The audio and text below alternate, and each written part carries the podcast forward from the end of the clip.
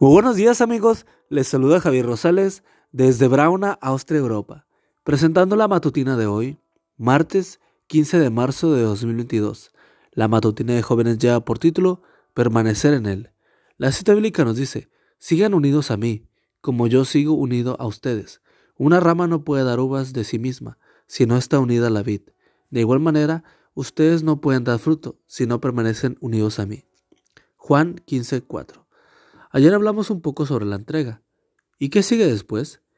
Es posible que tú ya hayas conocido a Cristo ya hace algún tiempo y le hayas entregado tu vida. ¿Y ahora qué? Después de la entrega tenemos la encomienda de permanecer. Satanás sabe muy bien que el alma más débil, pero que permanece en Jesús, puede más que todas las huestes de las tinieblas, y que si se presentase abiertamente se le haría frente y se resistiría. Por eso trata de atraer a los soldados de la cruz fuera de su baluarte. El, el conflicto de los siglos, página 520. En la Biblia hay un capítulo donde Jesús mismo habló de la permanencia y de lo importante que es y que obtenemos a cambio. Me refiero por supuesto a Juan 15. Allí Jesús dijo que Él es el tronco y nosotros las ramas.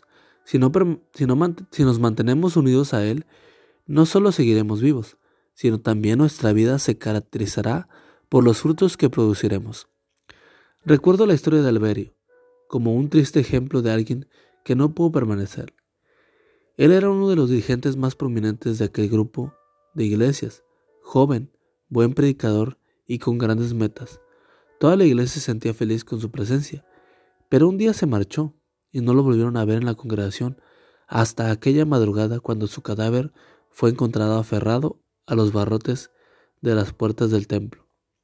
Se había apartado de Cristo por seguir malas compañías, y la noche anterior unos muchachos lo habían seguido después de salir de una fiesta y cometieron el horrible acto. Se separó de Cristo y su decisión lo condujo a una muerte prematura. La perseverancia es tan importante que Jesús mismo dijo, pero el que se mantenga firme hasta el fin será salvo. Mateo 24, 13. Hoy el mensaje de Dios para ti es, si ya me entregaste tu vida, ahora te toca mantenerte unido a mí. Puede que a veces te resulte difícil, pero puedo darte la fuerza para lograrlo porque te amo y deseo salvarte.